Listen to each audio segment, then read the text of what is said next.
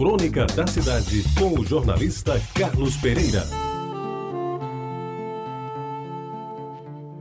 Amigos ouvintes da Tabajara, quando eu era menino, tinha a mania de calcular a idade dos homens pelo tamanho da barba e pela cor do bigode. Quem não tivesse nenhum nem outro era um jovem qualquer, mocinho sem responsabilidade na vida. Se tivesse uma barba, fosse branca, preta ou alvinegra, era um homem maduro, velho até. O bigode dependia da cor dos pelos. Se pretos eram de homem de meia idade, quase brancos de homem mais velho. E se eram totalmente brancos, aí já tinha passado dos 60, o que para mim naquela época era como se a vida estivesse acabando. E eu me fiava no que contava meu pai, que por sinal nunca usou barba ou bigode, mas fazia a apologia do meu avô, cujo retrato de bom tamanho ornava a parede mais nobre da modesta casa na sala de visitas. Ali, o taciturno velho aparecia com uma vistosa gravata borboleta no pescoço, quase coberta pela copiosa e bem cuidada barba que lhe dava um ar de pensador ou, quem sabe, um músico austríaco. Sobre o lábio superior, quase ali encobrir a boca, desfiava um bigode de boa cepa capaz de fazer inveja ao mais bigodudo mexicano de que se tem a notícia.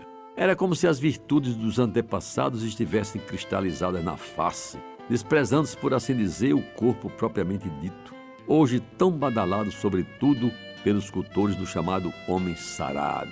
Um rosto de aparência firme, alongado ou arredondado, com olhos bem abertos e sobrancelhas cheias, até dispensaria uma vasta cabeleira. O que não podia, meus amigos, era faltar o bigode espesso e, se possível, uma fechada e bem penteada barba a cobrir todo o queixo do cidadão. Aí certamente estava completada a identidade do respeitável cristão, que aliás não precisava sequer de CPF para se fazer anunciar. Talvez influenciado por aquelas lições de vida e de vastidões capilares, tentei, ainda adolescente, criar e alimentar bigode e barba, no que diga-se de passagem, fui muito mal sucedido.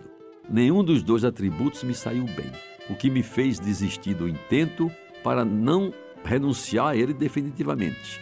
Acho que foi por volta de 1976 que resolvi fazer nova investida, desta feita, detendo-me apenas no interesse de usar bigode.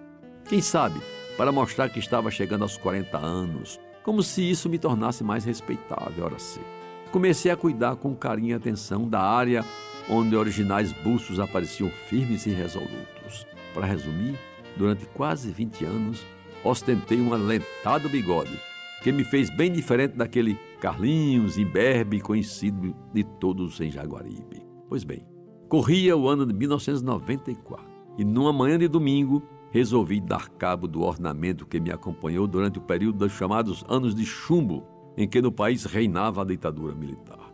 A Gillette começou seu trabalho fatídico pelo lado esquerdo, e ao me ver no espelho, com o bigode pela metade, já não podia voltar atrás.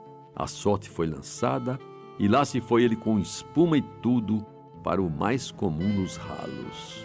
E a explicação da sentença de morte do bigode só pode ser dada pela lógica esportiva. Todos sabem que eu sou um empedernido torcedor do Botafogo, tanto quanto o amigo Pires, que toda semana grava essas crônicas para mim, e portanto um alvinegro de coração. Enquanto o bigode era preto, tisnado de branco, tudo bem, afinal eram as cores da minha agremiação, alvinegras. Mas no tempo em que os seus tons negros foram se embranquecendo, chegou a hora de mandá-lo, quem sabe, para Vila Belmiro, pois bigode branco deve ficar bem mas para os torcedores do Santos, o que não é o meu caso. Diga-se de passagem, continuo botafoguense autêntico onde Botafogo existir. Você ouviu Crônica da Cidade com o jornalista Carlos Pereira.